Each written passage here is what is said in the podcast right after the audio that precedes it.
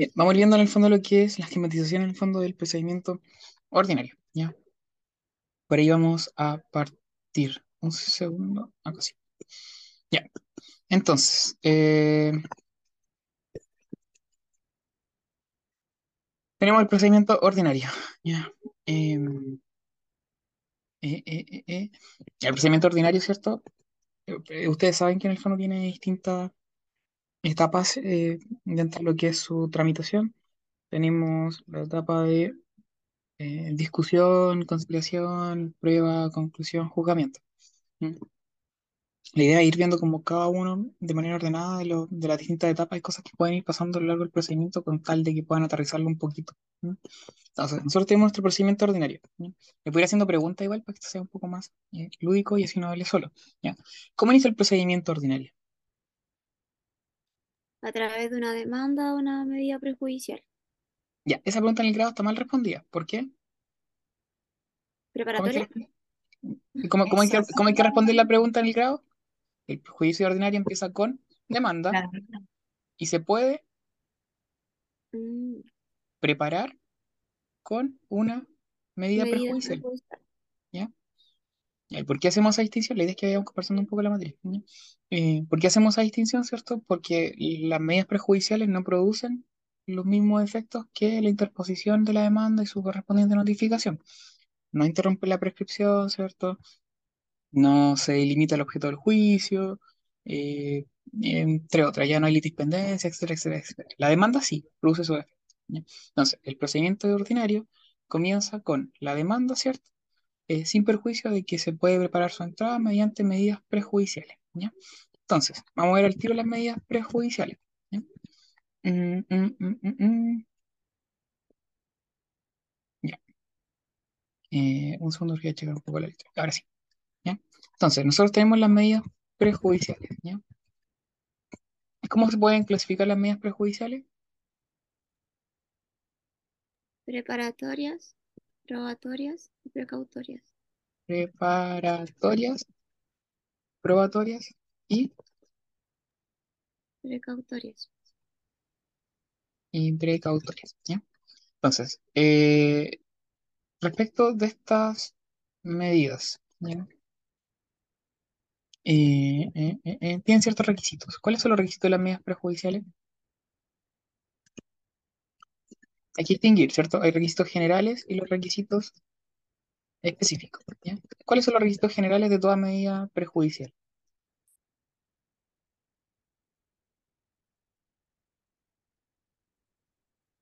¿Cuáles son? Hay que distinguir, ¿cierto? Si el futuro demandante o el futuro demandado. En cuanto al futuro demandante, ¿cuáles son los requisitos?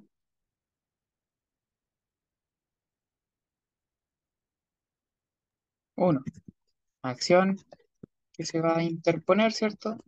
Y someramente sus fundamentos. ¿Qué más?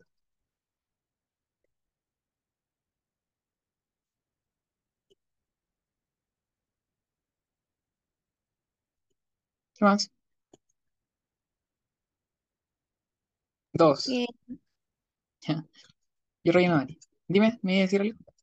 Sí, que indicar que se decreten sin audiencia. Eso es. ¿Y respecto del demandado, el futuro demandado? Debe eh, exponer la acción que el futuro demandante eh, quiere deducir eh, en su contra. Bien. ¿Cierto? Indicar acción que el futuro demandante quiere interponer. Dejé muy corto esto. Eh, y someramente fundamentos. ¿no? Ya, esos son como los requisitos generales que debe cumplir, ¿cierto? Todas en medida prejudicial. ¿ya? Eh, aparte tenemos requisitos específicos y estos requisitos específicos van a ser relativos a cada uno de, las de los, en el fondo de la, de la medida prejudicial que se trate, ¿ya? En el sentido de que eh, si se trata de una preparatoria, ¿cierto? Va a tener que cumplir con algunos requisitos específicos. Si se trata de una probatoria, tiene ciertos requisitos específicos. Si se trata de las precautorias, igual.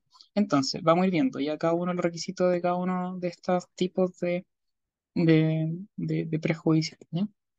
Eh, entonces, por ejemplo, en las preparatorias, ¿cuál es el requisito específico de las preparatorias?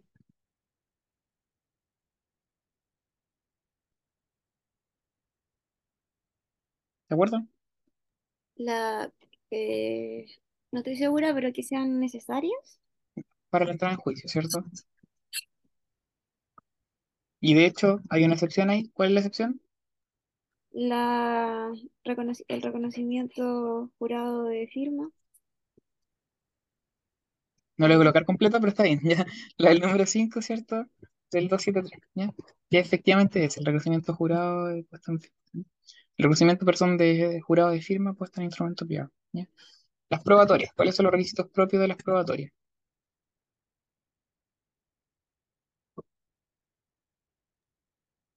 Eh, tampoco me acuerdo bien, pero era como que hubiese peligro eh, o que la prueba pudiese desaparecer. Eh, ¿Ya? por tanto, no se pueden rendir dentro del futuro, que no existe término probatorio. Mm, ¿ya? Eh, son los presupuestos son los siguientes ya, es que sean un, bueno, que exista un peligro inminente, ¿cierto? Eh, para la prueba, eh, que se trate de hechos que puedan desaparecer, o bien que exista fundado temor de que las puertas, de que las pruebas no puedan rendirse oportunamente, ¿ya? Entonces tenemos peligro inminente, ¿cierto? Como uno de los presupuestos básicos. Peligro inminente para la prueba, ¿ya? Dejar ahí, ¿no? Porque si no, nos vamos a alargar mucho. ¿Ve? En el fondo tenemos que eh, hechos que puedan desaparecer, ¿cierto? Fácilmente. Y C, eh, como último presupuesto, tenemos el hecho de que fundó- fundado temor de no poder eh, rendirlo. eso es. Y respecto de las precautorias, prejuiciales precautorias, ¿cuáles son los requisitos?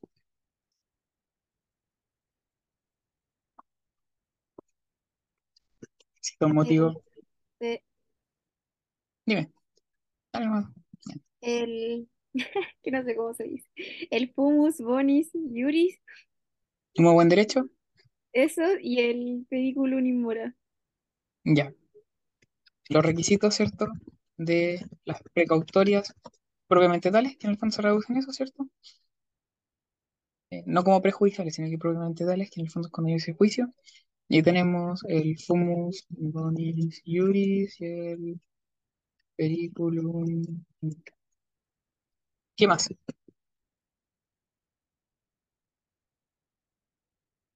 ¿Qué más?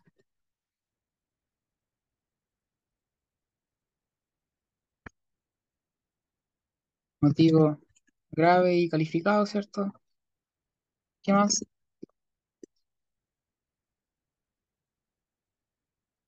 ¿Qué otro requisito? Eh, rendir caución. Bien. Y me falta uno, creo.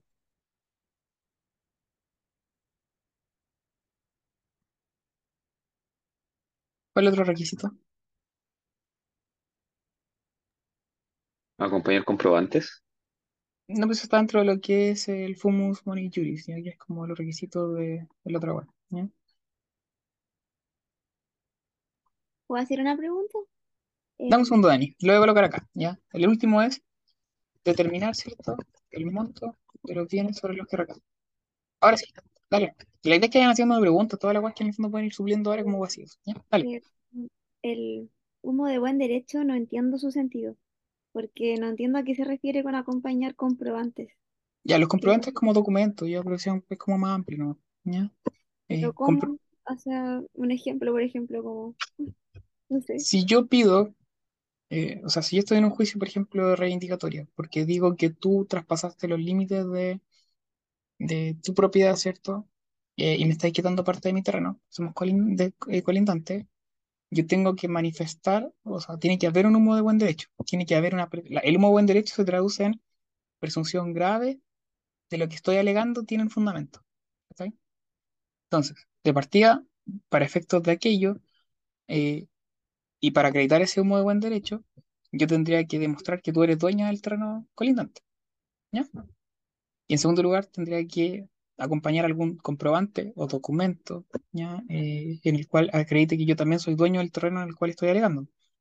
Si yo te demando a ti, eh, pero no demuestro en el fondo que yo soy dueño, eh, ¿hay una, hay, hay algún comprobante que acredite el mismo buen derecho? No, porque en realidad perfectamente podría ser que yo no sea dueño, porque y puede que esté demandando por gobierno. ¿Mm? ¿Se entiende? El- esta presunción mm, grave del derecho que se reclama eh, o humo, o humo de buen derecho es como la pretensión que estoy ejerciendo tiene algún sentido y algún fundamento eh, fáctico. No es solamente demandarte por demandar, abusando en el fondo del derecho, ejerciendo acciones solo para molestarte. ¿Se entiende? Tengo que acompañar documentos para que el tribunal me conceda la precautoria que en efecto tengan, eh, eh, que funden eh, básicamente ya los hechos de mi, de mi, de mi demanda. Si lo quieren asimilar a otra institución, que también es una medida en el fondo eh, precautoria, eh, los alimentos provisorios. Si ustedes me demandan hoy en día, ¿cierto? A mí, no sé, la propia Dani me demanda a mí de alimentos, ¿ya? Eh, el tribunal les va a decretar alimentos provisorios.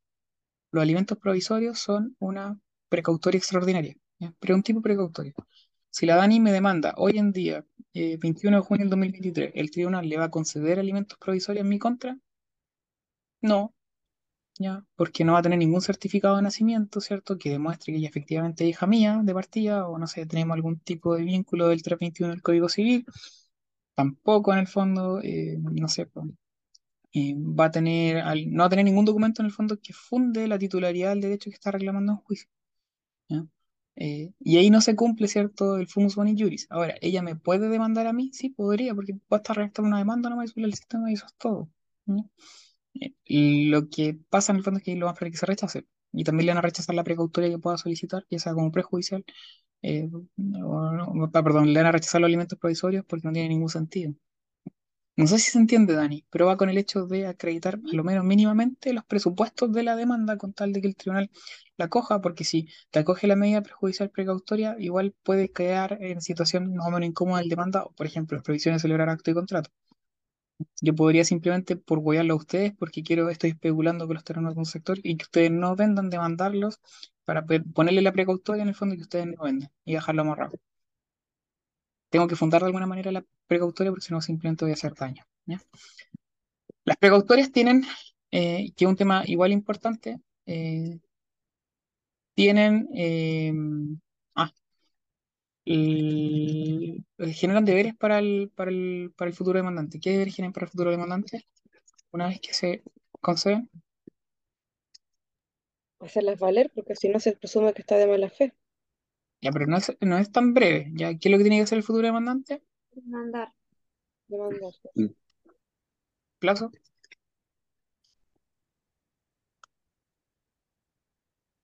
¿Cuántos Ay, días? ¿Cuánto tiene el futuro demandante para poder demandar?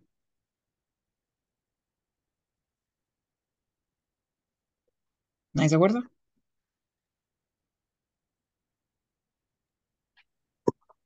¿Diez días? Bien, 10 días. Tiene el micrófono prendido, Maxi, pero no se escucha ni una wea, así que no sé si estoy tratando de hablar.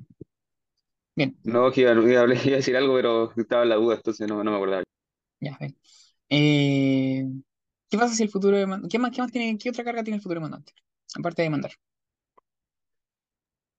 Solicitar que se renueve la, las precautorias. rendir caución también. No, porque eso está dentro de los requisitos de las precautorias. Pues tenemos que en el fondo ya se le concedió. Una vez concedida, ¿qué es lo que tiene que hacer? Demandar dentro de 10 días, solicitar la renovación de la precautoria. Si no lo hace, mala fe, ¿cierto? Se tiene que estar de mala fe. ¿ya? Eh, ya. Y también la situación de mala fe, ¿cierto? O sea, presunción más bien. No es que situación, presunción de mala fe. También se da cuando No demanda dentro de los 10 días. No, no, no. Mm, El mm. futuro demandante debe andar dentro de 10 días y debe solicitar la renovación de la precautoria. Si no lo hace, se le sanciona bajo, o sea, como, como si fuese, o sea, más que sanción, perdón, se presume, si no lo hace, ¿cierto? Está de mala fe. Ahora, también va, va a entenderse está de mala fe cuando demanda, ¿cierto? Solicita la renovación, pero el tribunal no la coge. Que un tercer supuesto que no depende de su voluntad, obviamente, ¿cierto? Sino que más bien del tribunal. ¿Se entiende? No sé si queda menos clarito. ¿ya? Ya, eso es lo que me interesaba, ¿vale? Como de las precautorias, pero esto va como un poco anexo a lo que es el juicio ordinario, en general como que los confunde caleta como en el esquema, y esto es como lo relevante para estos efectos. ¿no? No creo que en el fondo sea mm, necesario especificar más. ¿ya? Eh, no sé si tiene alguna duda respecto a las prejudiciales para que lo hablemos al tiro para irnos ya a lo que es el procedimiento ordinario. Yo. ¿A qué se, se refiere con que solicite que se mantenga la medida prejudicial precautoria? ¿Cómo se que, mantenga la, está iniciando? ya, pues, cuando yo demando, tengo que meter en un otro sí, ya, Ah, ya. una solicitud al tribunal para que mantenga la medida precautoria y no haya iniciado el juicio. Ah, ya, que ya me concedieron. Sí, sí, tal Ya. cual. Le- más que, por eso, más que, o sea, está bien usada la palabra renovación, ¿ya? Pero es como la renovación o la conservación, si quiere entenderlo de una mejor manera, ¿ya? Que se mantenga, ¿ya? A eso se refiere. ¿ya? Eh, ¿y qué medidas precautorias se pueden solicitar como prejudiciales? Que otro tema que también los confunde y para los que tengan con palomo, ojo con eso, ¿ya? Eh, como prejudicial, precautoria, se pueden solicitar las ordinarias, especiales y extraordinarias, cualquiera. En general tienden a asumir que como prejudicial precautorio son solamente las ordinarias, las del 290, pero no es así, puede ser cualquiera de las medidas prejudiciales, ¿ya? No hay ningún problema, ¿ya? Ya, eso en esencia, ¿vale? Dicho eso, nos vamos ahora a lo que es procedimiento ordinario, que es como lo, lo central. Ya, entonces, ¿cómo inicia el procedimiento ordinario? Uno, con demanda, ¿cierto? Ya. ¿Qué requisito debe cumplir la demanda? El 252. 54. 254. 54. ¿Qué digo 52? Vamos por parte. Uno, ¿cierto? Requisitos del 254 CPC, ¿ya? ¿Qué más? Los requisitos comunes a todo escrito y los de eh, comparecencia en juicio, la del 18.120. Requisitos de la 18.120, ¿cierto? Los de comparecencia. Bien. Después de la demanda, ¿qué sigue? La primera resolución del tribunal que le, el, el que- le da curso, el primer pedido que da curso y da traslado a la, a la contraparte, ordenando noticia. Ya, resolución del tribunal, ¿cierto? ¿Qué naturaleza tiene? ¿Interlocutor? decreto, Decreto. decreto. Ya. Es un decreto. ¿Y cuál es el contenido de ese decreto? Traslado. Ya. Pero aquí pueden pasar dos situaciones. Entonces la idea es que en el fondo lo hagamos esquemático por lo mismo. ¿Ya? El tribunal tiene, tiene dos opciones, ¿cierto? ¿Qué es lo que tiene que hacer el tribunal antes de la resolución? el examen de admisibilidad, ¿Ya? Ya, muy bien. ¿Qué es lo que revisa? Para que Eh, se forma. depende. ¿Ya? O sea, ah, ya, sí. Eh, análisis formal. Los primeros tres, claro, los primeros tres numerales del 254. ¿Y qué más? que se encuentre constituido el patrocinio y el mandato. Ya, patrocinio de poder, ¿cierto? Ya. Vamos, vamos bien, ¿cierto? ¿Se entiende? Ya. Ahora, luego de ello viene una resolución del tribunal. Pues hecho ese examen de admisibilidad. ¿Cuáles son las dos opciones que tiene el tribunal? Vamos a partir por la no admisible, ¿cierto? Y después viene la admisibilidad. ¿ya? Eh,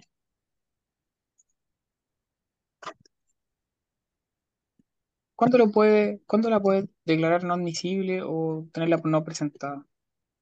En el 1, el 2 y el 3 del 254. Y cuando falta patrocinio. O sea, Yo depende. me demoro más, usted hable nomás porque me cuesta en el fondo esta wea. Eh, no admisible, ¿cierto? Faltar los tres requisitos del 254. ¿Y cuándo más? ¿Falta qué cosa? Y postulandi, pero hay que diferenciar si es que falta abogado o en general es como mandatario judicial porque ahí puede haber tres días eh, que se le da Ya, el, pero me estoy mezclando, me estoy mezclando, ¿ya? Está bien, Dani, pero no está mal lo que me está diciendo, pero me estoy mezclando. Ya estoy preguntando, ¿cuándo la declara inadmisible? ¿Cuándo falta qué cosa? Es más concreta la pregunta. uno, dos y tres, patrocinio. cuatro. Bien, patrocinio, ¿cierto? Son los dos supuestos. Uno, falta los requisitos del 254 o dos, falta patrocinio, ¿cierto? ¿Ya? Ya. Eh, aparte, en el fondo, declararon admisible y no presentada, vamos a hacer ese tercer supuesto, ¿cierto? Eh, ¿qué es lo que puede hacer también? Previo a proveer, ¿cierto? Eh, puede dictar una resolución que es previo proveer. ¿bien? ¿Y cuándo puede dictar esa resolución de previo proveer? Eh, cuando no esté constituido la representación. El mandato judicial. Le voy a colocar acá entre paréntesis, procuratela, que es lo mismo de representación. mandato de procuratela de representación. ¿ya? Ya. Y cuando la declara admisible, ¿cuál es el contenido de esa resolución? ¿Traslado? Resultado. ¿ya? ¿Ya? Estamos, ¿cierto? ¿Se entiende? Sí, Cuando, se entiende. cuando dicta el previo a proveer, ¿qué es lo que tiene que hacer la, la parte que presenta la demanda? En tres días tiene que constituir el mandato judicial, eso pena de tenerse por no interpuesto. Bien. Ya, a dejar ahí como tres días nomás. Y ustedes después lo rellenan en el momento si que imprimen esta. ¿Ya? ¿Esto después va a subirse? Sí, se guarda. Ah, ya. Sí, no pero la idea es que lo vayamos haciendo porque a medida que vamos respondiendo se van aclarando como dudas que puedan ir teniendo. Si tienen preguntas, vayan planteándolo al toque. ¿Ya? Eh, a Oye, este Carlos, ejercicio en los momentos de repaso porque si no es cuando vamos integrando materia. Dime, Milla. eh, pueden ser menos de tres días, que No, diga, no, porque ese ¿no? plazo de tres días está la ley 18.120. Ah, De hecho, el tribunal no suele dar plazo. Ya no es un plazo judicial, un plazo legal. El tribunal dice constituye el, el, el el poder, el patrocinio poder o el mandato dentro del plazo legal. Es todo lo que dice. Y ese plazo de los tres días está la ley 18.120. ¿Ya? Entonces, es por mandato legal, son tres días. Y como plazo legal, ¿cierto? Se entiende un plazo de días hábiles, eh, que es fatal, ¿cierto? Eh, no es prorrogable, etcétera, etcétera, etcétera. ¿Ya? Eh, bien, se dicta la resolución del tribunal. Supongamos que es traslado, ¿cierto? Vamos a colocar alguna característica eh, eh, por colocarla nomás, ¿vale? Eh, y ese traslado, ¿cierto? Es eh, en el fondo eh, un decreto, ¿cierto? Que ustedes lo que dijeron. ¿ya?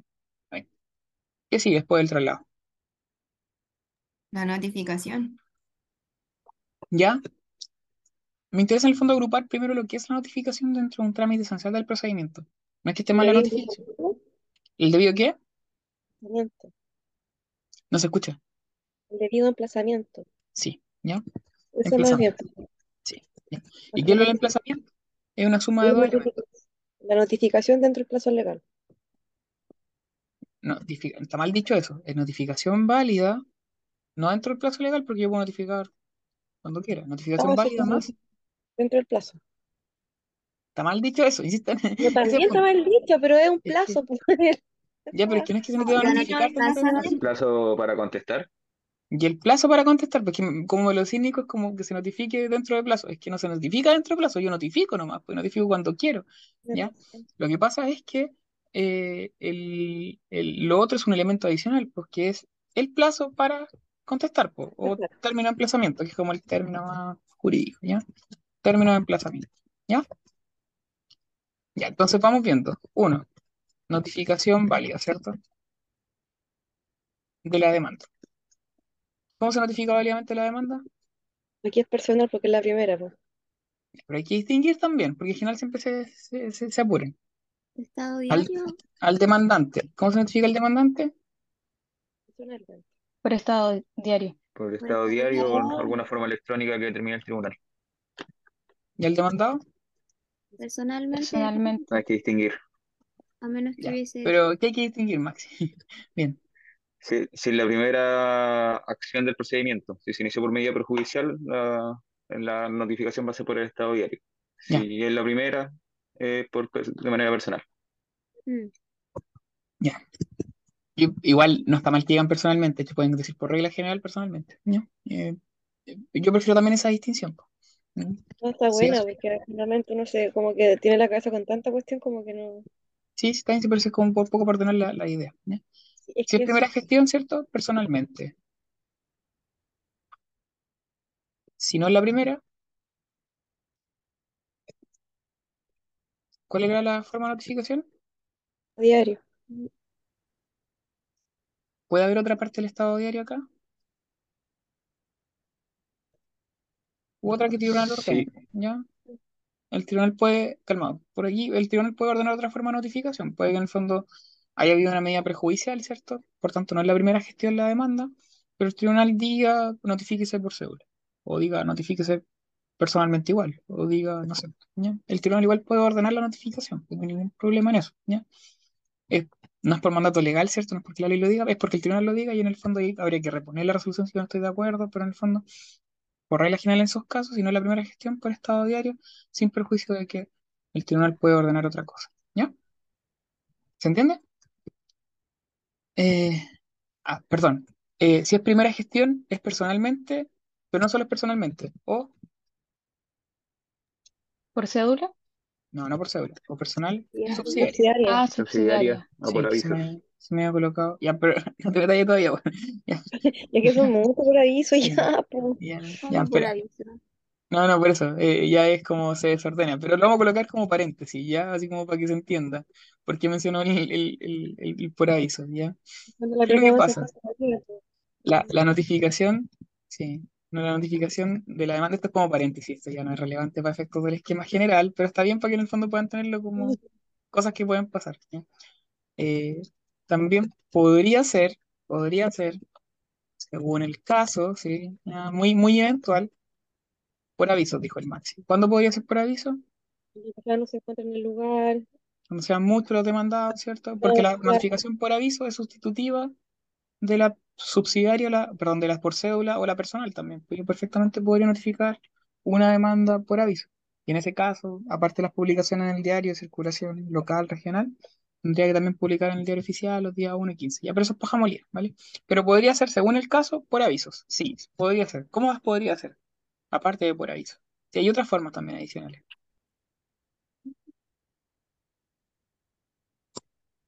¿Podría ser tácita? Sí, también podría ser tácita. Sí, pues soy demandado con pareja, así como se entera porque le contaron y va y contesta. ¿Podría? Sí, podría. ¿Qué otra forma más de notificación podría haber? Eh, Y la ficta. la ficta no vale para nosotros, que el reconocimiento lo hecho, básicamente. o No, la, la ficta tiene otra lógica, que es cuando hay un incidente de nulidad de todo lo grado, ¿ya? Y podría proceder también, ¿ya? Pero va a depender del supuesto concreto, ¿ya?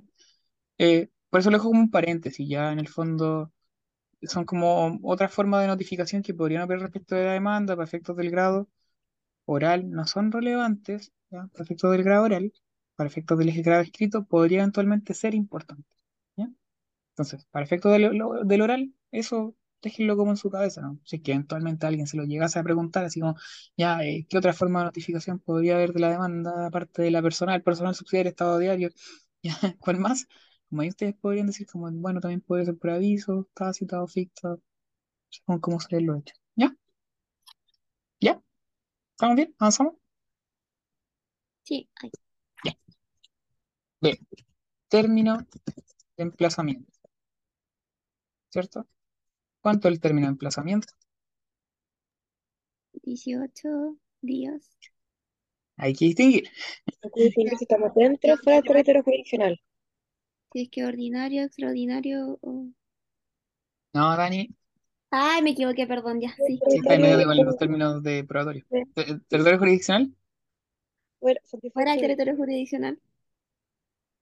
Y fuera del territorio jurisdiccional 18 días más tarde el emplazamiento. Sí. O fuera de Chile.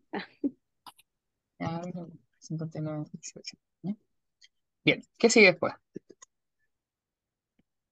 Actitudes del demandado. Bien. Eh, espera, voy a... ¿Qué actitudes puede asumir el demandado? Rebelde, Rebelde, contestar, contestar, eh, allanar, Allanarse, y reconvenir. Me, me perdí. Vuelvan de nuevo. Rebelde, allanarse, ¿ya? recon- reconvenir. Bueno, y eventualmente igual oponerse, pero, oponerse, que sea la excepción en ese caso. pero igual hacen el- a la hora de contestar. Eh, pero nadie dijo contestación. Mm. Es que Eh, dentro de oponerse, ya bueno. Sí, contestar, puedo poner excepción. Mm. Más que U, y voy a poner excepción. Ya bueno. Para ese lado, ¿vale? Sí, pero nadie, nadie dijo la palabra contestar, de hecho la Nico, así como ponerse como dentro de la contestación, ya, pero también que nombrar lo otro. ¿no? Y hasta las cuestiones de la actitud del demandado los pueden ordenar, ordenar de distintas formas, lo van a pillar de muchas formas, como no hacer nada o hacer algo, eh, o en el fondo, no, era como, opu- no, ¿cuál era la weá? Era como actitud negativa, no hacer nada, o eh, no sé, una actitud positiva la actuación del demandante, algo así, no sé. Pero hay varias clasificaciones en el fondo, lo importante es que nombre al menos lo que está ahí señalado en, en el caso de, de la actitud del demandado. Yo, en general, soy más de la idea de separar lo que es la contestación con la oposición de excepciones, ¿ya? Eh, más bien separo lo que son las dilatorias de la, de la oposición de excepciones. Sí, porque tienen como una lógica distinta. ¿no? Mm. Eh, tienen una tramitación también diversa. ¿vale? Eh, entonces, las voy a ordenar ¿no? según mi conveniencia. ¿Cuál es el Mm. efecto de la rebeldía? Primero, así como un modo muy general, ya no me falta para poder hacer como un ensayo de la web, pero ¿cuál es el efecto de la rebeldía? Precluye el plazo para contestar la demanda.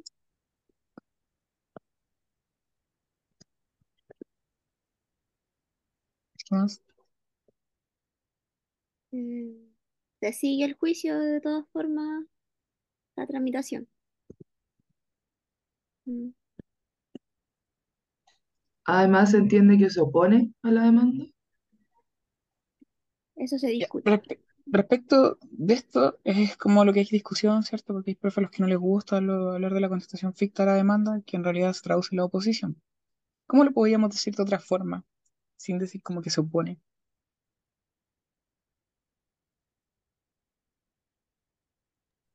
Em, que la carga sigue siendo del demandante de probar los hechos. Lo voy a ordenar de forma distinta. Se entiende que el demandado no acepta los hechos, ¿cierto? Mm. Y consecuencia de que no acepta los hechos, lo estamos hablando como contrario al censo, dice que es como no es como que se oponga, ¿cierto? Decimos que en el fondo no, no acepta los hechos. Eh, y a raíz de eso, ¿cierto? La carga de la prueba, lo que dice la la carga de la prueba eh, sigue siendo el demandante. Eh, y vamos a colocar acá contestación ficta igual de la demanda. Esto va a depender del profe que le toque. Eh, por ejemplo, para el profe González, como ya no hay problema hablar de contestación ficta. ¿ya? Para el profe Contreras y Palomo, no hablan de contestación ficta, digan que en el fondo se entiende que el demandado no acepta lo hecho. Eh, y eso basta, ¿ya? Eh, ojo con este efecto de que la carga de la prueba eh, sigue siendo del demandante porque es súper relevante para esto, ah, para este asunto. Ah, me equivoqué, no se dice. Ya, ¿qué más? Eh, va, la puse al final la de la carga de la prueba, pero es como quizás de lo más relevante. Hay varias cosas más acá, pero no nos vamos a meter más allá. Allanamiento, ¿dónde está regulado el allanamiento? Artículo importante. 313. Todos saben más o menos en qué consiste el allanamiento, ¿cierto? Ojo con el allanamiento porque puede ser eh, parcial o total. Em, si es parcial, ¿cierto? Sigue el juicio por lo que resta y si es total, eh, bueno, el juicio, no se lo puede preguntar. Si es total, ¿qué pasa si es total? ¿Qué hace el tribunal? Yo vengo y me allano a la, a la Ah, demanda. Eh, sí, Sí, que lo- ¿Mm? cita a las partes oír sentencia. La No, sentencia. no al tiro. Ojo con el código. Da ¿ya? traslado para la. Da, tras- da traslado para la Mm, réplica, no. No Sí. sé. Y luego cita a oír sentencia. sentencia. Como que da traslado para la réplica, supuestamente, o me imagino para efecto de que el demandante pueda decir lo que le parezca pertinente, y luego eso a oír sentencia. ¿ya? Eh, y el 313 es relevante porque tiene otro defecto. ¿ya? ¿Qué regula además el 313? Cuando se cita las partes oír sentencia en general, se aceptan los eh, hechos, pero se discute el derecho, o se pide que se falle sin más trámite. Se pide que se falle sin más trámite, igual el otro. Se reconocen los hechos, pero se desconoce el derecho.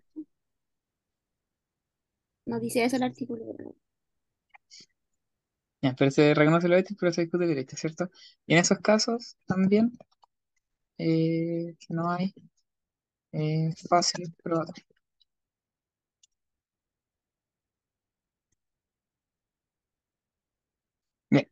Eh, luego, dilatorias. No, no quiero. Sí, vemos la dilatoria al tiro, que es como lo importante. ¿Ya? Y si estos perfectos del escrito, cosas que tengan como un esquema, el actúa el demandado, lo recuerdan cuando están en la punta, pero esto para que en su cabeza se entienda. Eh, ¿Qué pasa cuando hay dilatorias? No están reguladas las dilatorias, partamos por ahí. 303 en el 303. Son 300 del 303. ¿Qué pasa si se opone una dilatoria? Se par- eh, paraliza el, el procedimiento porque es un eh, ah, incidente de previo y, y especial Ese pronunciamiento. pronunciamiento. Tramitación incidental son de previo y especial pronunciamiento, ¿cierto? Bien. Supongamos que se opuso una excepción dilatoria. ¿Cómo se tramitan? Incidental. Muy bien. ¿Y eso qué implica? Eh, que- Terminó, Ya, pero no, no, probatorio. no te vayas tan No. rápido tan adelante. Hay varias cosas antes del término probatorio. tiene que dar Eh, traslado. que sea traslado. Luego el traslado. Vamos al tiro de la tramitación del incidente. Esto aplicado a la tramitación incidental, ¿cierto? Ya. ¿Qué más? Eh, se tres días para contestar la contraparte. ¿Cuánto? Tres días. Y después el juez eh, discrecionalmente ve si abre un término probatorio que sería de ocho días. Ampliable hasta 30, ¿no? Eh, sí. Ya, si determina que hay término probatorio. O si no, si, no hay término probatorio,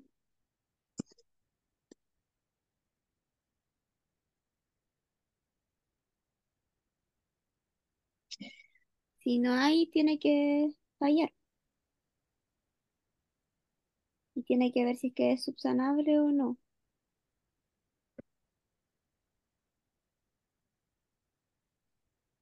Todavía no, te- no metamos ahí. Estamos viendo como tramitación incidental. Eh, si los hay,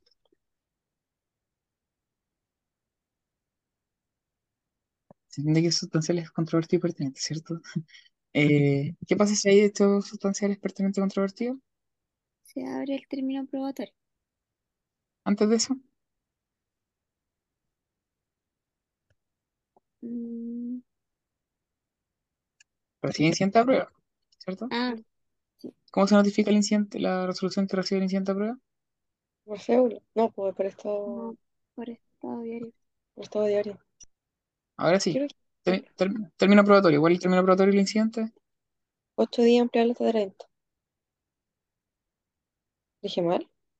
No, está bien, estoy tratando de jugar con esta weá, que Oh, un cacho es usar la pizarra. Ocho días ampliable hasta 30. Y luego eso, Mm, Se le ha trasladado la... no, ¿por qué No, traslado? pues no, pues nada que ver. ¿Qué es esto? Tiene que fallar. Tiene que fallar el incidente, justamente. fallo, ¿cierto? Plazo para el fallo. ¿Cuánto, en cuántos días debe fallar? ¿Tres? Sí, Tres días. supuestamente. Ya, Nunca pasa. Ya, Pero supuestamente deben ser tres. ¿Se entiende? Eh, la lista de testigos, ¿cuál es el plazo para presentar los incidentes? En los ¿Dos? primeros Los dos dos primeros días. días. Primero dos días de la... Muy bien. ¿Ya? Ya. Ah, no, que soy weón. ¿Qué hiciste? Control Z. Ah, ah, ahí quedaron. Ya. Eh, puta, ¿cómo borro esa weá? Voy a guardar en caso de. Eh, no, es que esto, esto está de más. Me, me equivoqué con el 3, ya, pero lo vamos a dejar así. Está chao. Eh, esto Déjalo ahí, ¿no? ¿Ah? Sí, van a pitearme. La otra me pasó lo mismo. Ya me había pasado, por eso supe solucionarlo rápido. ¿Ya? Eh, de hecho, el error fue colocar eh, control Z. Ya, pero el fallo son tres días. Ahí sí, ya. Ahí sí, ya. Eh, bien, entonces, eso pasa con la incidente. Se me perdido la línea, güey, está la guay abajo. Por eso en el fondo que la caga. Eh, ahora, ya. Sigamos con las dilatorias, ¿cierto? Eh, supongamos que se acoge. ¿Ah? Perdón que interrumpa, pero la dilatoria no deberían ir dentro del término de emplazamiento. ¿Están dentro? Ah, no, yo lo decía del esquema, pero ya, ya caché que más es medio hueviado la cuestión. Sí, por eso les dije, como de repente me demoro más de la cuenta porque estoy como forma, ya. Entonces, eh, les pido eh, paciencia y, y comprensión. De hecho, voy a usar la, la goma, el borrador. Espero no dejar la cagada, ¿ya? Porque si dejo la cagada, bueno, lo puedo ustedes. Ah, no, está bien. No. Ahora sí, uno, dos y tres. Ah, no, ya, no hago más. Eh, eh, eh, eh, eh, eh, ya. Otro corazón, otro corazón. Desapareció. Ya. Eh, sigamos de alguna forma u otra. último, terminamos aquí con la dilatoria y armamos otra hoja más de. Eh, eh, eh, eh, ya dijimos que en el fondo se ha trasladado, ¿cierto? Ya. Supongamos que hay un fallo, ¿cierto? En la dilatoria. Sigamos con la dilatoria.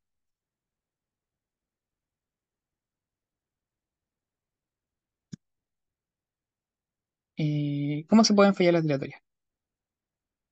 Hay que distinguir acá, ¿cierto? En cuanto a que si se acoge o se rechaza. En general yo soy más bien de... Ya, veamos pues si se acoge. ¿Qué pasa si se acoge la dilatoria?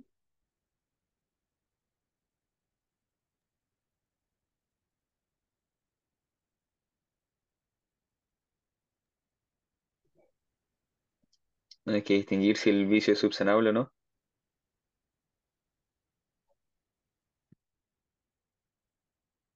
¿Ya? Si es subsanable, Eh, queda en la carga del demandante subsanar los vicios. eh, y si no es subsanable, eh, termina el procedimiento. eh,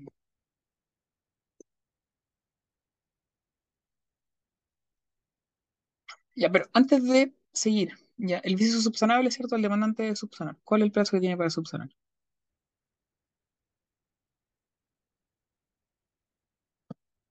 ¿Cuál es el plazo para subsanar los vicios de la dilatoria? El, el plazo para el abandono del procedimiento, No es esa la respuesta, Dani. Ordenemos bien la respuesta.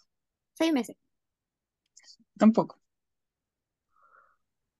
No tiene plazo, pero queda susceptible a, a que se caiga el procedimiento por, por el incidente de abandono. No hay plazo legal, ¿ya? Mm, Puede haber plazo judicial, ¿cierto?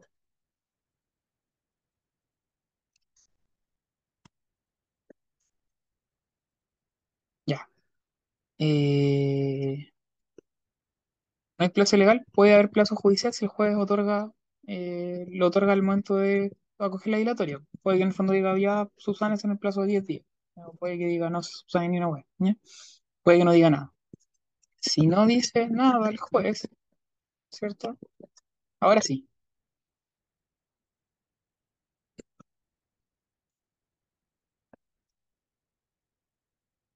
¿Seis meses desde cuándo? Recaía desde la última gestión útil, recaía la, desde la última notificación de que recaía la gestión útil. No, Eh, no ese es el plazo. Está muy apurado, Nico. De la última resolución que recae sobre una gestión útil. esa. Mm, Es que siempre me cuesta decir eso. ya, Pero no nos equivoquemos por, por, por apuro. ¿ya? Bien, eh, ahora, eh, supongamos que se subsana.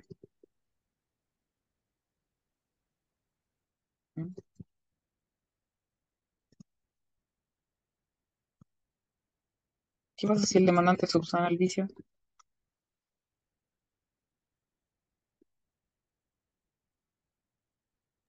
¿Hay un nuevo término para contestar la demanda? ¿Cuál? ¿De 10 días? Bien, ¿ya? ¿Estamos? Ya, ahora, si el vicio no es subsanable, termina el procedimiento, ¿cierto? Ahí no hay mucho más que hacer, ¿ya? Ahora, si al momento de fallar la dilatoria esta se rechaza, ¿qué sigue?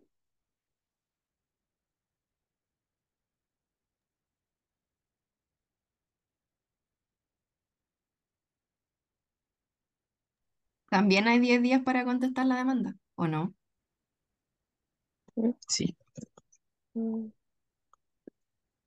¿ya? Eso es, ¿ya? ¿Se capta? Ojo con el plazo de los 10 días porque se dan los dos supuestos, tanto si es subsanar del vicio se subsana y como también en el caso que se rechace, ¿ya? Ojo acá también con, eh, pusimos el demandante subsana el vicio. ¿Qué pasa si el demandante no subsana?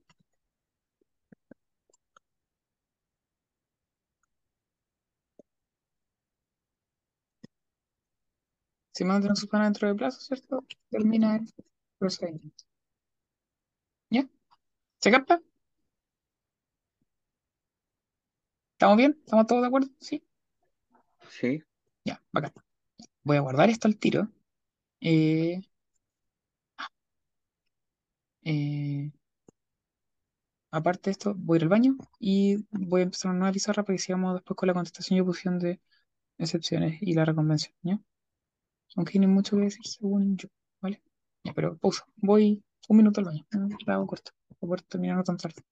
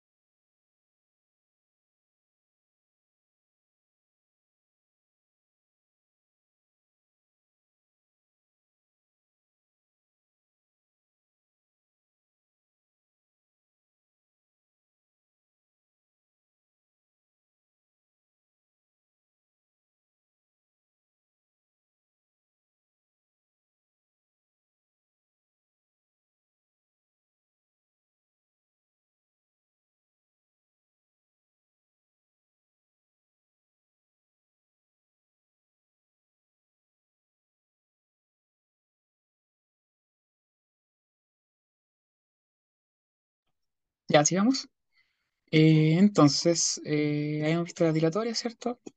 Me importa ahora el tema de contestar y poner excepciones, ¿cierto? Respecto a la contestación de la demanda, eh, buscan el fondo atacar el fondo del asunto, bla, bla, bla.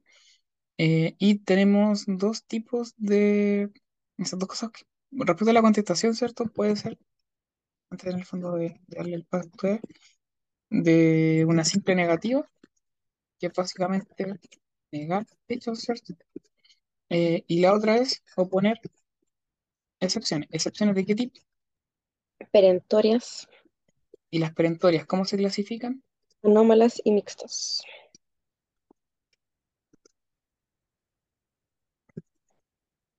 Yo agrego otra, ¿m? Las propiamente tales, que no son, Probablemente tales, sí. no son ni mixtas ni anómalas, pero que en el fondo eh, igual siguen siendo anómalas. Y estas se asimilan, ¿cierto?, a los. Em, anómalas. ¿Hasta qué momento puedo poner la excepción anómala?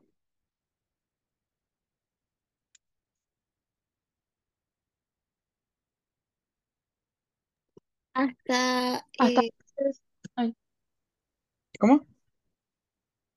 ¿No se pelea? hasta antes de la citación a oír sentencia. Eh, ya, segundo. Y hasta antes de la vista de la causa en segunda instancia.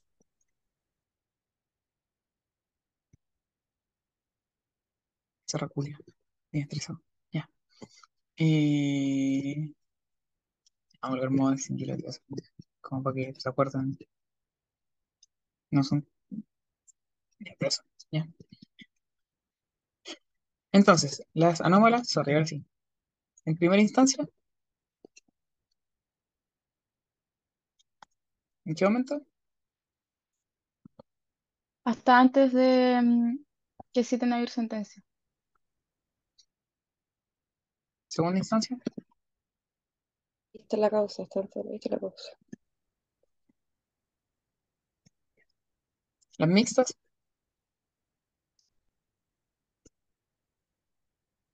¿en qué momento se pueden oponer? Eh, como dilatorias en Dilatoria el tiene término una. de emplazamiento. ¿O bien?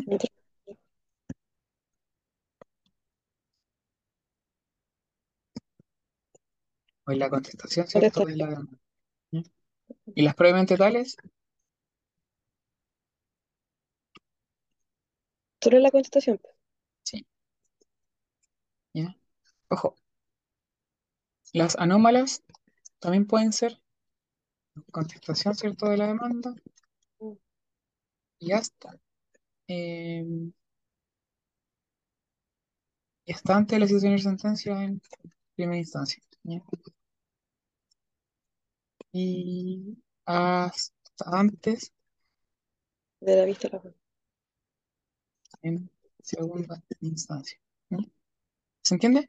Ahí, de hecho, yo puta, no quiero hacerlo porque si no va a ser un pico por esta weá de, de la pizarra. Pero en general, cuando las piensan, vean primero las mixtas, porque son antes de la contestación, eh, o en la contestación, después vean las previamente tales, porque son solo en la contestación, y después las anómalas, porque van en la contestación o con posterioridad, ¿cierto? Hasta antes de la situación sentencia en primera instancia, en segunda instancia, antes de la vista de la causa. ¿ya? O las pueden ordenar incluso, incluso así, como para efectos que no se lo olviden o no se les vaya. ¿Ya? Bien. Por otro lado tenemos la reconvención. ¿Qué es la reconvención, cierto? Es la. Eh, ¿cómo se tramita la reconvención?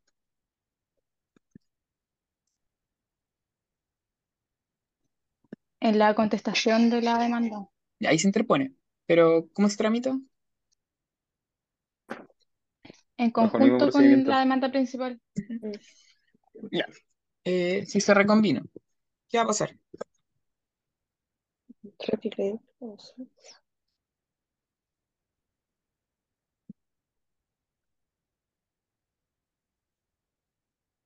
Réplica, Y reconvención. duple. Sí. Perdón, contestación primero. Contestación y Contestación reconvencional. Plazo para la contestación reconvencional. seis días. Incluso acá podrían haber dilatoria. Mm. Luego de la contestación reconvencional, Dúplica. No, réplica. réplica esa, eso. Plazo, También son seis días. po.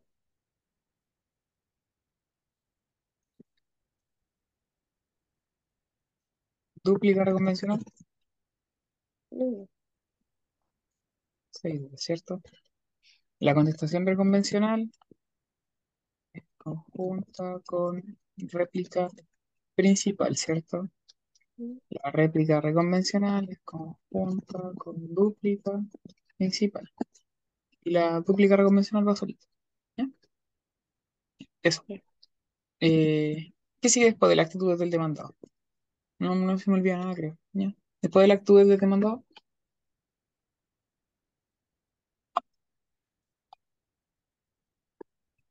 La réplica y la dúplica. No sí, quiero la vamos a colocar en el fondo acá igual por si acaso. Réplica, dúplica. Y la réplica, ¿cuántos días son? Seis días, ¿cierto? Seis días. Seis días. seis días. ¿Qué sigue después de la dúplica?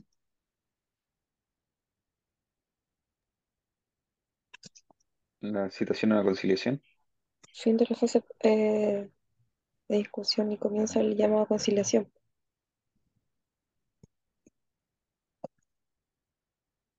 Plazo. Son, se supone que son 15 días, pero en realidad no son sí, 15, no menos de ¿Ah? 5, no menos no de menos de 5 15 y más de 15. desde última notificación, porque un plazo Es. En general se el quinto día de notificar a las partes. ¿ya? Eh, y hay aquí como un paréntesis también, así como hablábamos de otra forma de contestar. La conciliación no tiene una época predeterminada, ¿cierto? Eso te iba a decir. Porque en realidad se puede conciliar hasta el final, pues antes de ir. Tiene una época determinada, debe hacerse obligatoriamente una vez durante el procedimiento, a lo menos. ¿Y qué más es lo otro relevante? Que se puede hacer hasta, hasta antes de ir sentencia, pues. Al llamado. Incluso, incluso en- durante la, la situación de sentencia. Al menos hasta la, hasta la instrucción de la sentencia. Eso. Y lo otro es que eh, ah, debe ser arriba, ¿sí? Así como no tiene una época, no tiene una época determinada, no tiene un momento predeterminado, ¿cierto? No es que en el fondo deba ser después de la, de la dúplica y antes del probatorio, eh, después de la fase de discusión por pero no necesariamente antes del probatorio.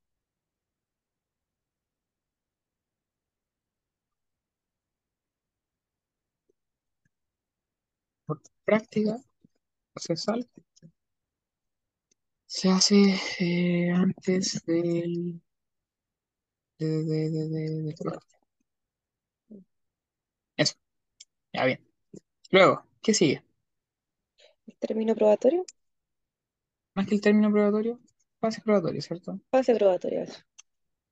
¿Cómo comienza la fase probatoria? Con el auto de prueba. ¿Cómo le Se llamamos bien? recibe, se recibe la causa prueba. La- Resolución. Que Se recibe recibe la causa. Y eso es auto. Es un auto. No una interlocutoria.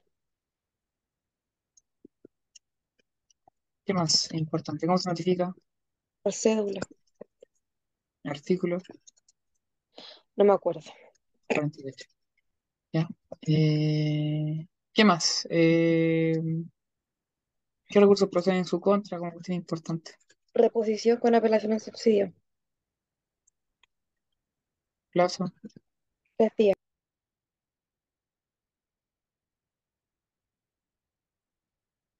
¿Apelación en qué efecto? Con un solo efecto delutivo. ¿Eso?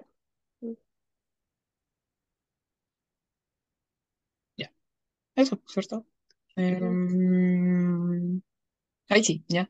Eh, notificada la resolución que recibió la causa, pero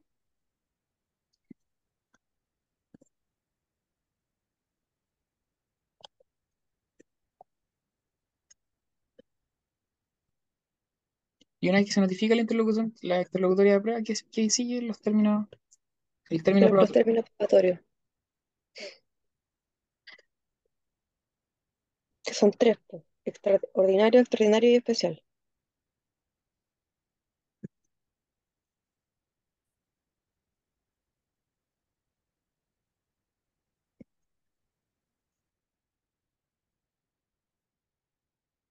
Tienes como tipeando, weón.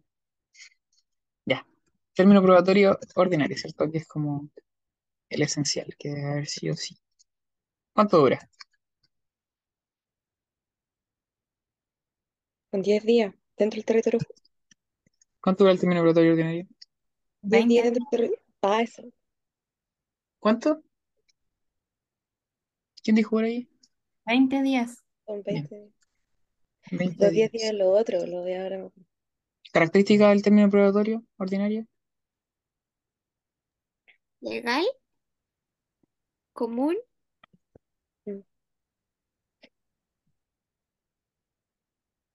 ¿Legal, común? ¿Qué más? no se suspende. Mm, te podría suspender por acuerdo de las partes, ¿cierto? Sí, no lo ya, pero eh, ¿es, pro- es Ah, prorrogable?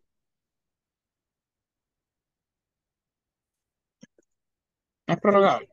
¿Qué No es más? prorrogable. ¿Es fatal? O sea que son 20 días, sí. no, ¿Es ¿No? fatal? solo para la prueba de eh, ay, sí, es fatal. Solo para prueba testimonial. testimonial. Sí. Mm. O sea, ya, está bien tu acotación, Dani. No es fatal, salvo para la prueba testimonial. Ahí sí.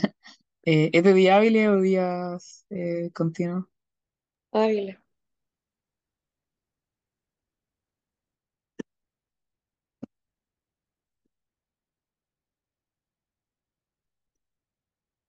Y es común, ¿cierto? Es un plazo común. ¿Desde cuándo empieza a correr el término probatorio ordinario?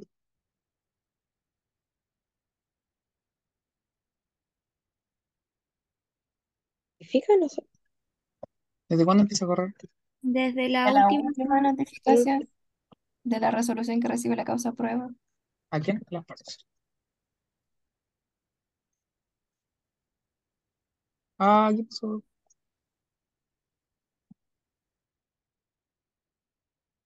Ah, como que se corta. Desde última notificación de- Sí, igual es. Eh, y excepcionalmente, ah, no escribo, bueno. Pizarra Julia.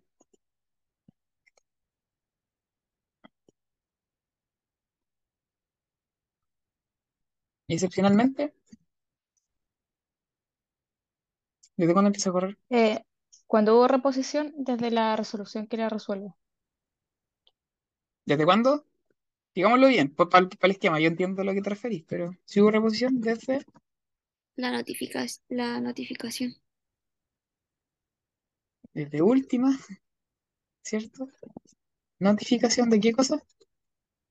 que falla la, la reposición. No es de la resolución que falla la reposición, pues de la última notificación de la resolución que se falla la reposición. ¿Cómo se notifica? ¿Por cuál? Esta la que falla la reposición. Por estado diario. Ya, ¿Se entiende? ¿Estamos bien? ¿Sí? ¿No? ¿No? ¿Sí? Eh, adicionalmente tenemos un término extraordinario, esto lo vamos a ver por encima, no, ya, esto es más bien material.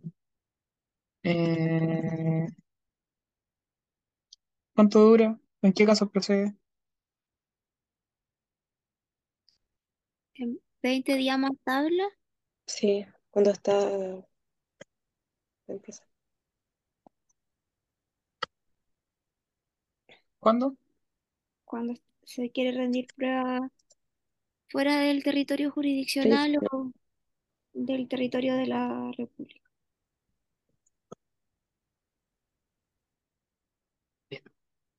Eh, eh, eh, eh, eh, eh, ya no hay mucho más que decir término extraordinario. Y después viene el término especial. Hay una parte así como para que se acuerdan. Fuera del territorio jurisdiccional se tramita con audiencia, ¿cierto? Y. Ah, perdón, acá. Y sí, acá es con citación. Ya, ¿y el término especial? ¿Cuánto dura? Es que es por entorpecimiento, pero durante lo que se demora en realidad lo... Determinado por el tribunal. El tribunal lo determina. Eso, determinado por el tribunal, claro. Eh, la causa.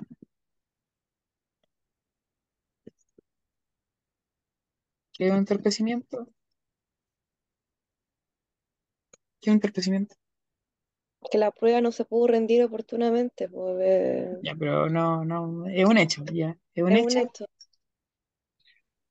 No es no ah, ya. previsible. imputable. Pide realización oportuna de la- Eh, y lo último que quería ver acá era, ¿cuál es el plazo para alegar el entorpecimiento?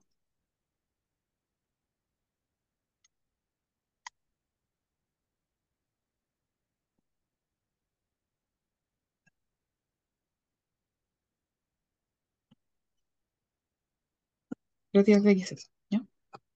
Ah, ¿vale? Eso. Eh, vamos a ver un poco más abajo.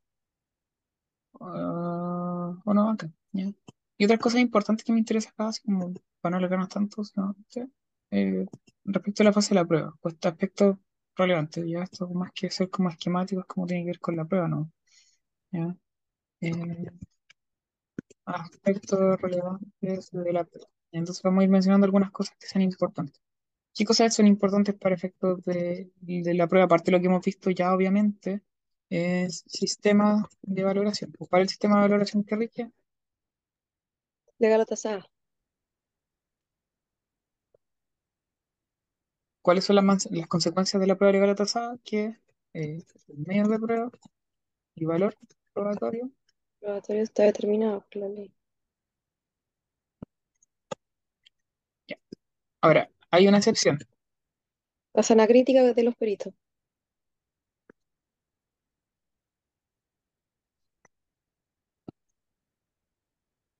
¿Cuáles son los límites de la zona crítica? ¿La de la zona crítica? Las máximas de la lógica, la experiencia No. y ¿Cuáles son los límites de la zona crítica? No, hay que decirlo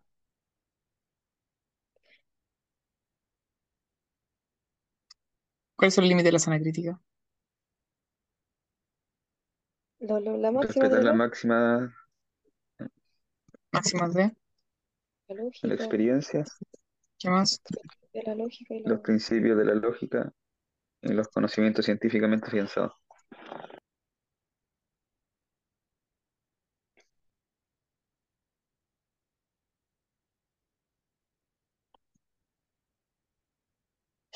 Bien, eh, eso es como relevante para efectos de la prueba. Ahora, lo otro, ¿qué se prueba?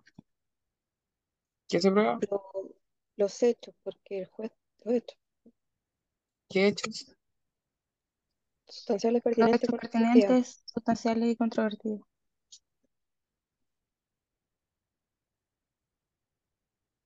¿Qué no se prueba? Los públicos, los notorios y los... Y las convenciones, me imagino, es no sé, es que derecho notorio tampoco se es aprueba. un... Ya, espera, tranquila. ¿Qué no se prueba? Hechos públicos y notorios,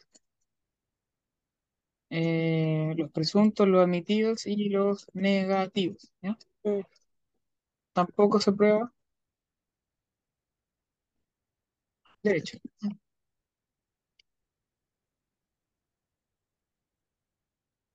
Derecho extranjero, claro, y la, y el Eh, extranjero, de esto la costumbre. eh, eso, eso, eso, eso. ¿Qué más importante en prueba? ¿A alguien se le ocurre algo más? Mm, ¿El valor probatorio o no? No, esto ya es como muy detallado. No nos vamos a ir tan, tan, en- Eh, tan, tan profundizando en los medios de prueba. Lo que sí podríamos mencionar son los medios de prueba. ¿Cuáles son los medios de prueba que ah, establece? A los del 341. 341. El Código de Procedimiento Civil. Yo tengo ¿Cuál una duda, Dale, Dani. Antes de mencionar, dale. no sé si A ver. decirla pero después, es con respecto a la prueba de pericial, Ujú. em, que vi como una pregunta, no me tocó con Palomo, pero igual me quedé con una pregunta, que era que, que Palomo como que ponía el caso de un juez que había estudiado medicina. Entonces era doctor y pedía como la prueba pericial. Em, y eh, a la hora de valorarla, era como que él, como había estudiado medicina, eh, ¿cómo podría, cómo podría como respetar los límites de la prueba pericial, por así decirlo? Como si podía usar sus conocimientos de juez doctor a la hora de resolver. ¿Qué crees tú? Que no, pero no tengo idea por qué no. No, Que ¿por no, porque no? supongo que es tal debido proceso, no sé. Sí, Ah, lo que ya. no obsta es que él pudiera decretar de oficio informes periciales, porque puede hacerlo. ¿Ya? No, es que de- él decretaba como prueba de peritos, o sea, se, se hacía la prueba de peritos. ¿Ya? Pero era como a la hora de el valor probatorio que le daba a la prueba de peritos, no, como tiene que respetar la máxima de, la máxima de la experiencia, la costumbre y los conocimientos eh, ah, científicamente afianzados, era como que si sus estudios en medicina, porque era un juez doctor, eh, cabían como máximas de la experiencia. No. No, la respuesta no. ¿Ya? Eh, Era muy, muy horrible sí, la pregunta, pero sí, salvo que esas máximas de la experiencia están reflejadas en el informe pericial. Ahí sí. ¿Ya? Ah, ya. Eh, pero si no, no. Eh, pero está ahí. Eh, ¿cuáles son los medios de prueba que establece el 341? Eh, prueba instrumental, absolución, deposiciones.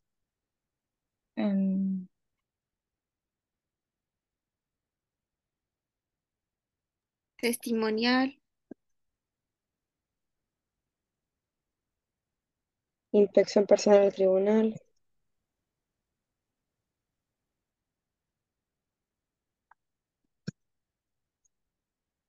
¿Otra? peritos, peritajes.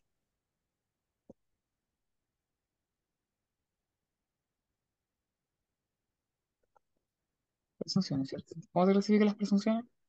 Solo para por encima. Ah, legales y Judicial y legal.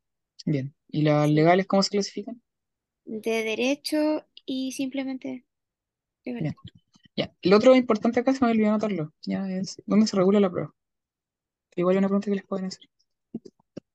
En el Código Civil y en el Código de Procedimiento Civil. ¿Y qué se regula en el Código Civil? El 698. La... La carga de la prueba, los medios probatorios. Valor probatorio, ¿cierto? Es como relevante. ¿Y en el CPC?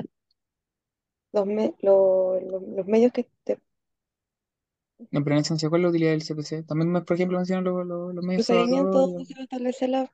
Eh, eh, sí, eso mismo. para rendir la ¿Cómo prueba. voy a, a rendir la prueba? Eh, ya, y a propósito, carga de la prueba. En el, Una carga estática en, en principio, ya no son dinámicas, ¿cierto? Hay cargas dinámicas y cargas estáticas. Eh, las cargas dinámicas, como en Chile, no son muy no aceptadas ni nada, acá rigen una regla. Eso me, eso me, eso ahí me tupo yo porque cuando me, me hablan de carga estática y pruebas y cargas dinámicas, como que me pierdo el hilo porque No, carga dinámica implica que el juez tiene mayor libertad para poder decir como no, en realidad acá debería aprobar el demandado. O acá debería aprobar el demandante, según los hechos fácticos de la causa, porque el demandado tenía más. eh, el, el demandado, pese a que en el fondo no recaía sobre la carga de la prueba en principio, él estaba más cerca de la prueba, así que él debe probar. Es una carga dinámica. El juez puede jugar un poco con las cargas según la situación fáctica. Y 1698 establece eh, una, eh, una carga estática. ¿Y qué dice el 1698? los hechos, hechos extintivos, impeditivos corresponden No presentar eso lo el más... 1698. ¿Qué es el 1698? Ah, que la prueba de las obligaciones corresponde a quien la alega estado su extinción también. Está la existencia, existencia de las obligaciones. eh, eh, ah, eh, ah, se me fue. El que alega la existencia o la extinción. Mm. Ahí sí. ¿Quién tiene que probar la existencia de las obligaciones? Quien la alega. Ya, pero en- está bien, ya. Eh, pero eso en, en otros términos, ¿quién sería? Así como en, en términos más prácticos. El demandante. Dante. Demandante.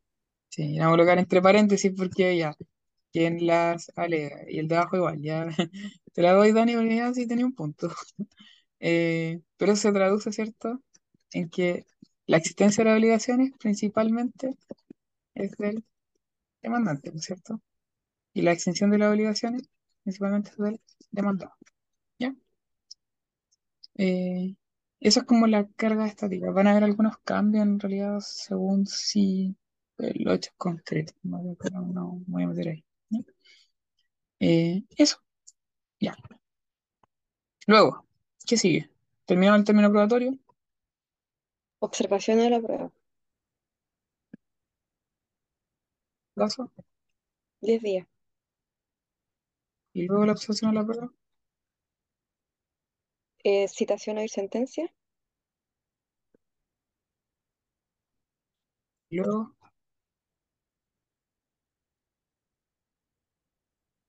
Eh, ¿cómo se notifica la sentencia? ¿Cómo se Vámonos notifica la por, sentencia? ¿Ah? por, est- por, por, est- por estado diario. Por, me- ¿Seguro? es que la regla general. ¿Cómo se notifica la sentencia? Eh, por cédula. Por cédula. La de la segunda instancia ha estado diario. Artículo 48. Mm,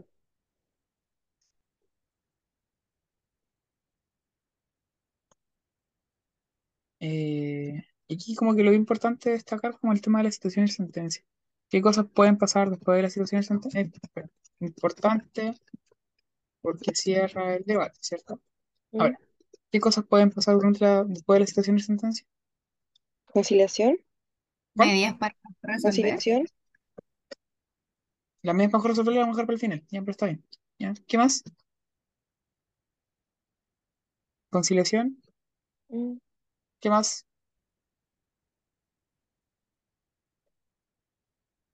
Desistimiento, el incidente de Ay, desistimiento. sí. ¿Ya? El incidente de... Abandono el procedimiento, ¿no? No. ¿Por qué no el No, abandono? tienes razón. ¿Por qué no procede abandono? Porque ya no hay eso, el impulso procesal es del demanda. Porque ¿Qué más? no produce costa juzgada, por eso no hay abandono, ¿o ¿no? No, Niña, es porque en el fondo eh, el abandono del procedimiento es una sanción para las partes negligentes. Y acá en el Mm, ya. fondo la carga procesal ya no es de las partes, por el impulso, el impulso procesal es del juez. Entonces, ¿por qué voy a sancionar a las partes por algo que en realidad el juez no ha hecho? ¿Ya? Mm, Ah, transacción igual. ¿Qué más? Hay varias formas de terminar el procedimiento de manera distinta. Yo, de hecho, eh, todas las que me han nombrado ahora son como formas de terminar el procedimiento. ¿Cuál más? ay, no sé, los incidentes, el incidente de nulidad, todo logrado, eh, el incidente de acumulación de autos, eh, eh, eh, eh, no sé, eso. Ya, ya, ya, pero ahí estamos, ya sí, hay varias, ya si mi punto es que hay hartas cosas, ya es como no, no sé, no sé qué con algo. Apréndanse unos cinco al menos. ¿Por cuándo nombramos acá? Uno, dos, tres, cuatro, cinco, seis. Y con las medias para resolver son siete en realidad. Unos cinco basta, ya las medias para resolver son- obviamente van, van dentro. Artículo 159 del CPC. Eh, características de las medias para resolver, como para colocarlo acá. Eh, pueden ser a petición de parte o de oficio.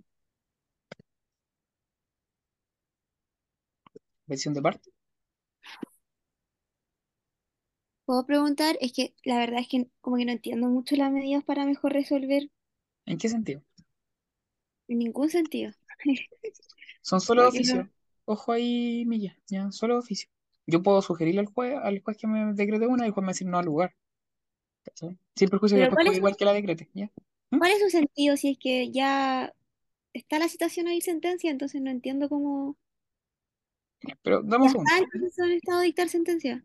Ya. espera un segundo. Son solo de oficio, ¿cierto? Es manifestación del principio inquisitivo.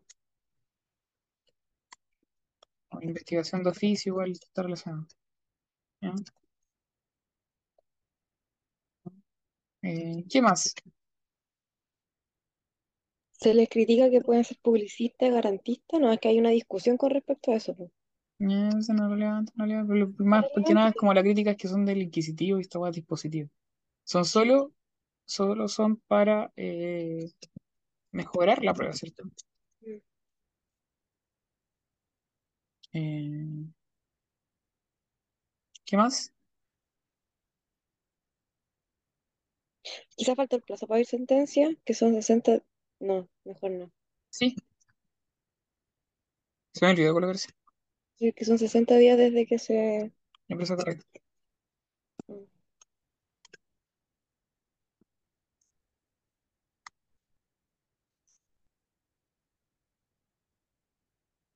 ¿Cuánto el plazo para que se cumplan?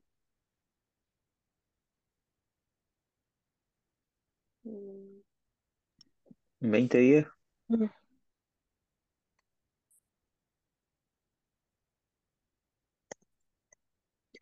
Eso es, ¿ya? Eh, y hay que aprenderse que en el fondo la instrumental, testimonial y absolución tienen presupuesto de apli- de aplicación. En el sentido de que la prueba instrumental, ¿cierto? Solamente para efectos de esclarecer el derecho de las partes, la absolución cuando no se hubiese podido probar, probar un punto y la testimonial para que aclaren los dichos los testigos que ya comparecieron, ¿ya? Eh, en ese sentido tienen presupuestos de aplicación, ¿ya? Ya, ahora sí, Dani, me decís que no entendí las medidas para mejor resolver, ¿cierto? Mm. Ya, eso estamos más o menos, ¿cierto? Como que ya para terminar, así como, ¿qué recursos proceden en contra de la sentencia definitiva de primera instancia? La apelación, el aire, Apelación, aire, Y, reposición. no, reposición nunca contra una definitiva. no. casación eventualmente, quizás. Es que eso te iba a preguntar es que hay una pregunta contraria que dice procede casación, pero es que eventualmente, ¿cómo? ¿Qué eso te iba a preguntar? Pero es que todos los recursos son eventuales, pues, si nos vamos en esa lógica. Pero también el aire es eventual si es que no hay errores, pues. Ya. Eh, eh, pues siempre, no sé por qué dudan tanto en mencionar la casación. También Es la, que, cas- la apelación es eventual porque eventualmente, no sé, pues, que eh, donde es de nulidad, como que no sé. claro, no como que sé, es como dice nulidad la máxima sanción, pues entonces como que uno yo creo que ahí se huevea disculpando la palabra y como que dice, ¿será o no será? Es por eso que creo. mm, incluso ah, eh, en segunda instancia, casación en el fondo, Re- eh, Mm, ahí con raíces esa no entra. Eh, pero podría haber casación en el fondo en segunda instancia, así que sigo perdiendo. Ya, a ver, respecto a los recursos, no se pierdan, ya como que el otro día estaba en una tutorial y les decía lo mismo. En materia de asuntos no contenciosos, ¿qué recursos proceden? Apelación, casación, aire. En materia de procedimiento sumario, ¿qué recursos proceden? Apelación, casación y aire. ¿Ya? En ordinario, apelación, casación, aire. En ejecutivo, apelación, casación, ah, eh, aire. No sé, no sé por ¿Se qué. cortó? ¿Aló? ¿Me escuchan? ¿Te escuchan? Sí, sí, te escu- te escuché, Sí, se te escuché escucha. clarísimo. Ya es que la dijo se había cortado. ¿ya? Pero en todos los procedimientos que han visto y que van a ver, proceden los tres. Ya, de hecho, la casación está limitada, sobre todo en la forma para asuntos, para leyes, para, para asuntos de leyes especiales, una wea muy, muy rebuscada, ¿cachai? Como, obviamente es eventual si hay algún vicio de nulidad, pero procede en principio, sí, pues sí procede.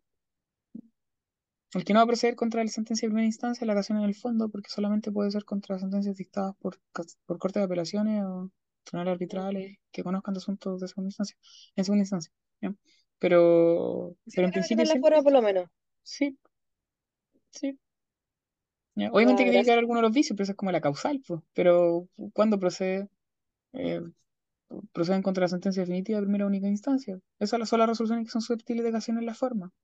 ¿ya? Ahora, lo otro es la causal, pues ahí en el fondo van a tener que ver, porque es un recurso extraordinario, pero, pero Habría, en habría todos los causales. procedimientos, po. sí, pues, ahora si ustedes quieren decir casación en la forma, si es que existe alguna causal, es como ya está bien, no está mal, pero, Pero todos los procedimientos también va a pasar lo mismo. Siempre va a haber casación en la forma, lo menos en primera instancia, en caso de que se cumpla con los requisitos, o en caso de que haya una causal de, de, de nulidad, ¿no? De casación. ¿Vale? Ya, Entonces, sí, ya no, no gracias Carlita por la aclaración, de verdad, es que muy buena. no, pero es que se pierden siempre, como que no, no es necesario como perderse tanto, ¿vale? Ya, eso. Voy a guardar esto y voy a mostrar un Te hacen ejemplo de una. dudar, los- te hacen Ah, dudar, po. Porque el problema es que te hacen dudar, pues que ese, ese es el problema. mentira. Eh, ustedes no duden, ¿ya? Eh, la Dani me preguntaba un caso de. eh, ¿cómo se llama esto? De, de medida para mejor resolver, ¿cierto? Sí, Yo s- siempre explico en la, en las grupales que uno tiene el término probatorio para solicitar la prueba, pero eso no implica que el tribunal deba decretar la prueba dentro de los, plein- de los 20 días. ¿Entienden ese punto? Yo el día 20 puedo pedir un informe pericial. No hay ningún problema en eso. Y el tribunal me lo va a decretar, no el 20 del probatorio, me lo va a decretar el 25, a lo mejor porque están con mucha sobrecarga y recién ahí van a dictar la resolución. Eso está bien. Yo tengo 20 días al término ordinario en el probatorio para eh, solicitar la prueba. ¿ya? Puedo hacerlo hasta el último día. Salvo en la testimonial, porque la testimonial eh, debo presentar lista de testigos, ¿cierto? Entre los primeros cinco días del probatorio y luego, ¿cierto? Rendirla los últimos dos, cinco, según prácticas procesales, pero antes del probatorio, ¿ya? Por eso para la testimonial es fatal. En los otros casos ya eh, voy a poder incluso hacerlo antes del probatorio por, la, por regla general y aparte lo puedo hacer el día 20. El tribunal, supónganse ustedes, en el fondo me va a decretar la prueba el día 23 o 24. ¿ya? Es válido, sí, es válido. Supongamos que lo que yo acompañé ese día 20 fue prueba instrumental. No hay mayor problema con la instrumental, ¿cierto? El tribunal la va tener por incorporada según cómo se acompañan los instrumentos. Ahora vamos a poder alguna objeción de documentos, etcétera, etcétera, etcétera. Eso todo después del término probatorio. Eh, pero ¿qué pasa, por ejemplo, en el caso de la pericial? Yo presento la solicitud del informe perito el día 20. El tribunal me va a citar para el último, para el quinto día hábil, la, cita- la audiencia de asignación de peritos para nombrar a uno. Después el perito va a aceptar el cargo un mes después de que se le nombre. Ya, ya van a haber pasado dos meses desde el término del probatorio. Y después de eso, más encima, el perito tiene que evacuar su informe. Y para eso se demora tres meses, cuatro meses. Quizás no lo, no lo evacúa. Y no lo evacúa porque, eh, no sé, eh, probablemente a lo mejor el perito encuentre su madre, no haya punto. Eh, como que cobró y desapareció de la faz de la tierra. ¿Qué pasa? Eh, la otra parte, que es la demanda, yo soy el demandante, ¿cierto? Y yo tengo que probar en el fondo, pero solicité la prueba pericial. La otra parte, lo que va a hacer bajo ese supuesto, ¿cierto? Va a cachar que el, perito no ha hecho nada, ¿cierto? Eh, va a tratar de apurar el juicio para que el tribunal falle. ¿Qué podría hacer en ese caso la contraparte para poder apurar el juicio que el tribunal falle?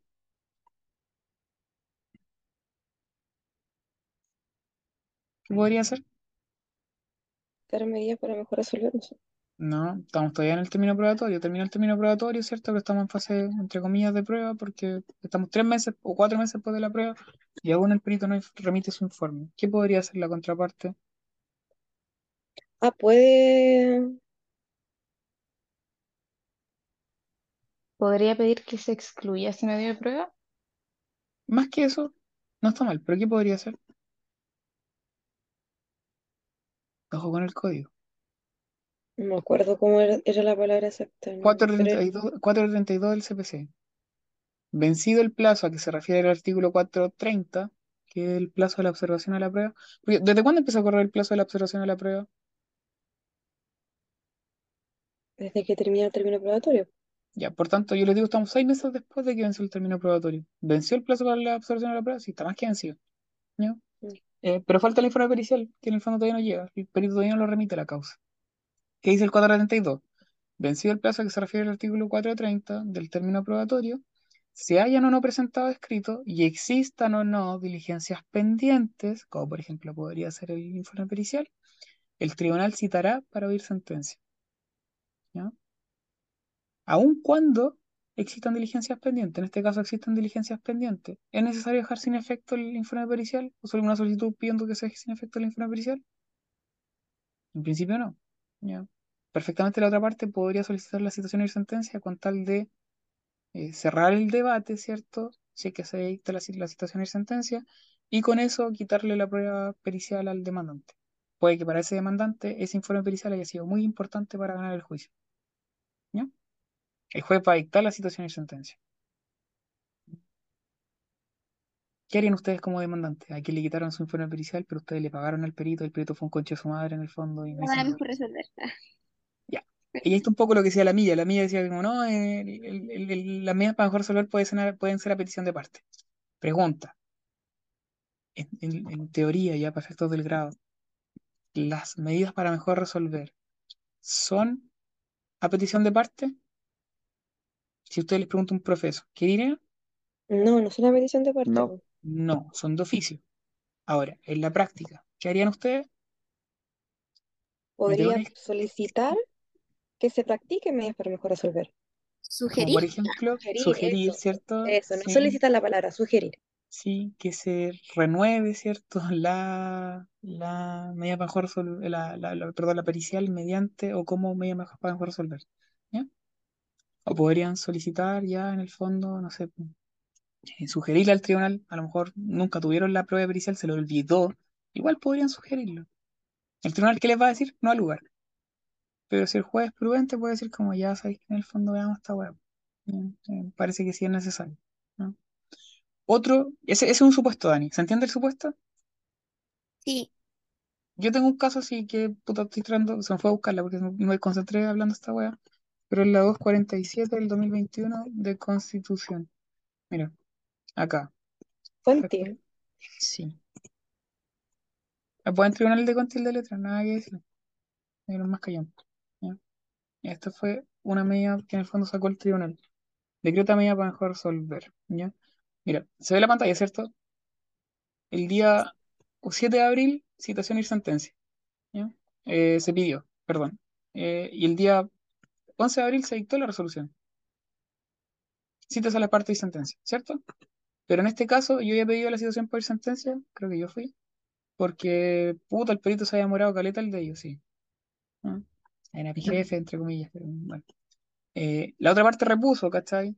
Eh, porque dijo que no, que la situación por sentencia en el fondo eh, le, le causaba perjuicio porque el, el informe pericial nunca se hizo, ¿cachai? Presentó reposición, ¿ya?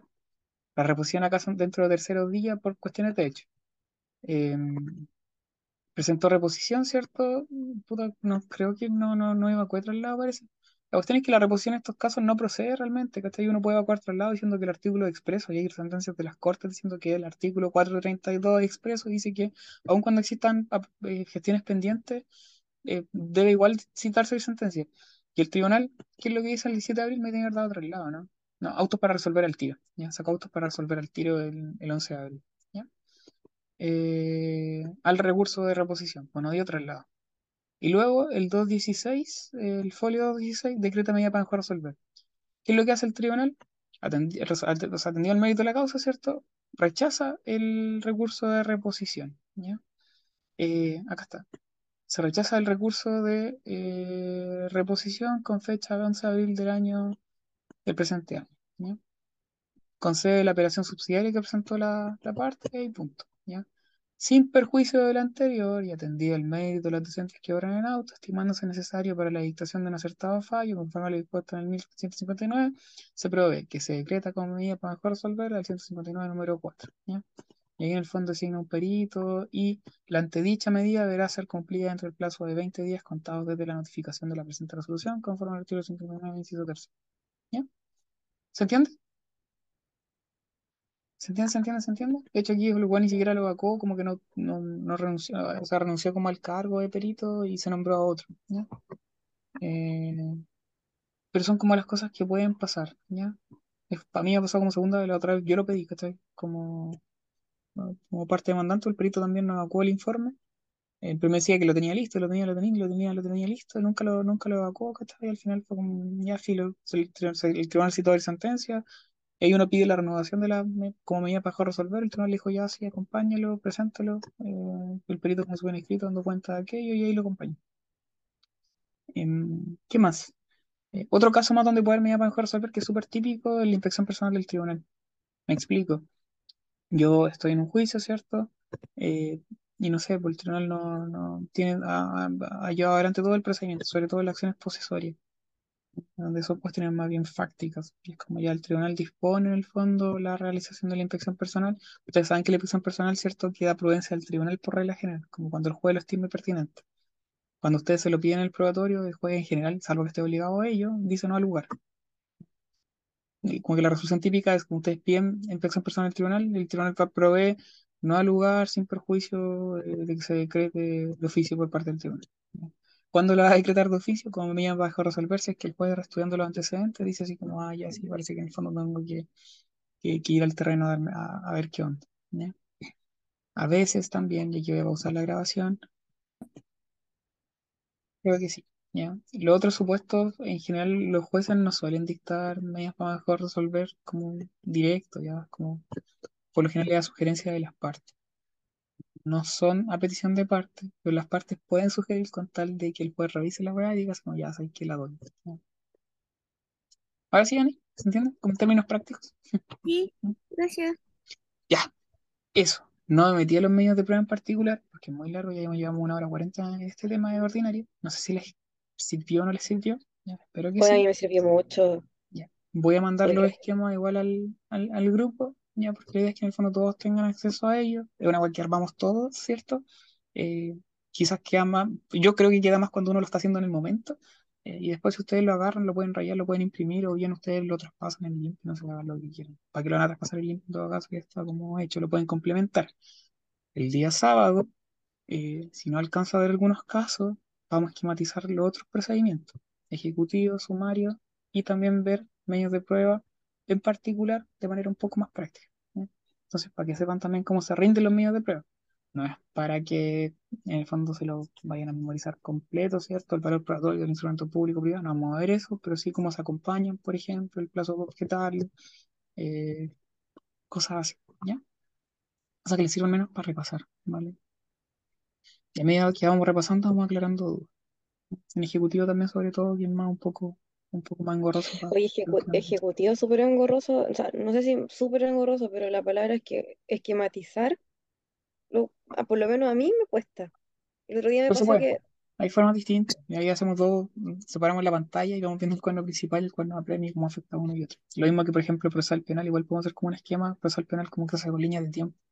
Para efectos Sí, tres líneas de tiempo. sería ¿Ah? ideal procesal penal, sí, hagamos un esquema, por Sí, favor. sí, pero es que más que esquema, por ejemplo, en procesal penal, porque esa no tiene un orden consecutivo legal, no es como ir viendo paso por paso, ¿cierto? Como acá se podía un poco más en ordinario, eh, aquí fuimos mezclando hartas cosas igual, que un poco la idea. Pero en procesal penal, más que armar como un orden consecutivo ir bajando, armamos tres líneas de tiempo, tres líneas de tiempo que reflejan las tres etapas, ¿cierto?, del proceso penal. Y entre esas tres etapas del proceso penal las vamos subdistinguiendo en el fondo según las subetapas que tenga cada una de ellas y en el fondo qué cosas pueden pasar dentro de esa etapa, porque las cosas pueden pasar en el proceso penal, pero pueden pasar, pueden o no pasar, y pueden pasar de forma desordenada. Entonces las vamos como agrupando así. Pero también la idea es que lo hagamos. Quizás para el, sábado no ver como cuestiones de civil, sino que ver más bien el, eh, el resto de los procedimientos. El ordinario me importaba más que era un poco más largo. El ejecutivo es corto, en realidad es un marido. Eso, los dejo. Que tengan un bonito feriado. ¿ya? Carito, Chao, Carlitos, muchas gracias.